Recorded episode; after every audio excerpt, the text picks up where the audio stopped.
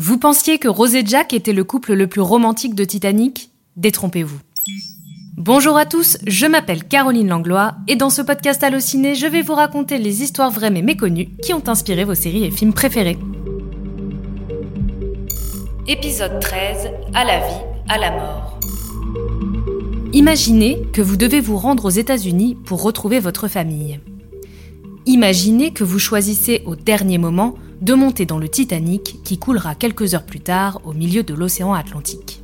Imaginez que votre mort et votre histoire d'amour inspireront un célèbre réalisateur américain.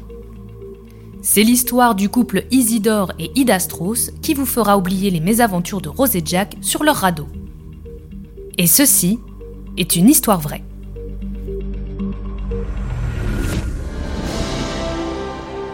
14 avril 1912, quelque part dans l'Atlantique Nord. Une date qui marquera à jamais l'histoire avec un grand H. Cette nuit-là, le paquebot Titanic continue son périple pour les États-Unis lors de son voyage inaugural. Il transporte à son bord plus de 2000 passagers. Certains veulent être les premiers à monter sur le bateau, quand d'autres ne cherchent qu'un moyen pour rejoindre l'Amérique. C'est le cas du couple Ida et Isidore Strauss. Après avoir voyagé en Europe pour le travail, les deux amoureux âgés respectivement de 63 et 67 ans rentrent chez eux pour retrouver leurs six enfants. Isidore est propriétaire des célèbres magasins Macy's et député au Congrès américain. Le 13 avril, ils prennent deux billets pour voyager avec le RMS Olympique, un bateau plus petit.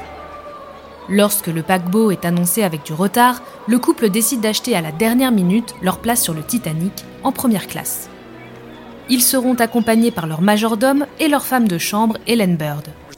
Voulez-vous que je les sorte tous, mademoiselle? Oui. Cette pièce a besoin de couleur. Ah, mettez-les là, oui, dans la garde-robe. La soirée se déroule sans encombre pour le couple. Ils profitent d'un somptueux dîner dans la salle principale, composée de dix plats différents. Après le repas, ils se baladent main dans la main dans les couloirs du somptueux paquebot avant de rejoindre leur chambre.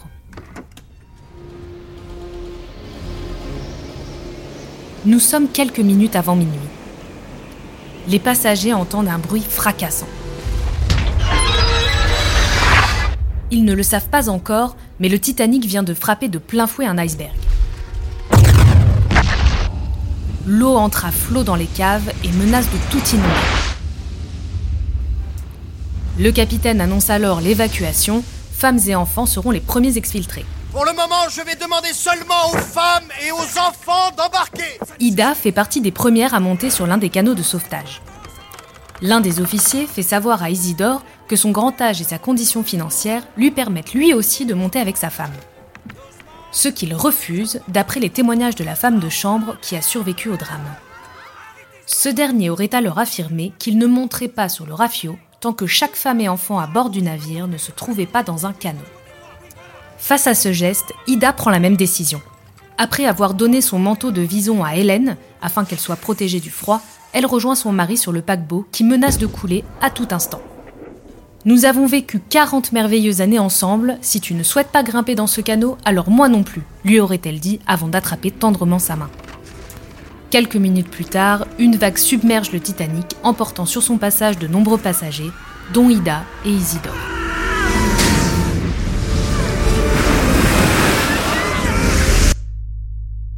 C'est la dernière fois qu'on les verra en vie.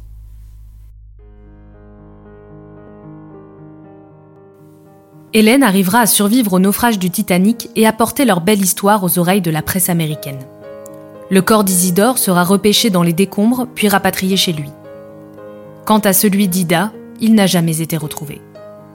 Le 12 mai, un mémorial en leur honneur se tient à New York en présence du maire et de 6000 spectateurs. Une statue en bronze du couple a depuis été érigée dans un cimetière du Bronx sur laquelle a été gravé un message issu de la Bible Toute l'eau des océans ne suffirait pas à éteindre le feu de l'amour. Cette histoire a bien évidemment inspiré Hollywood, en particulier James Cameron.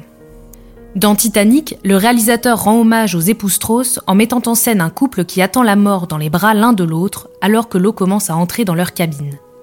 Une scène coupée du film reprend aussi le passage dans lequel Ida et Isidore refusent de monter dans le canot. We've been together for 40 years, and where you go, I go. Don't argue with me, Isidore. You know it does no good. Si vous avez aimé ce podcast, n'hésitez pas à le partager, noter, commenter et à vous abonner à notre chaîne Allociné Podcast. Merci à tous de nous avoir écoutés et à très bientôt pour de nouveaux épisodes de Ceci est une histoire vraie. Bisous.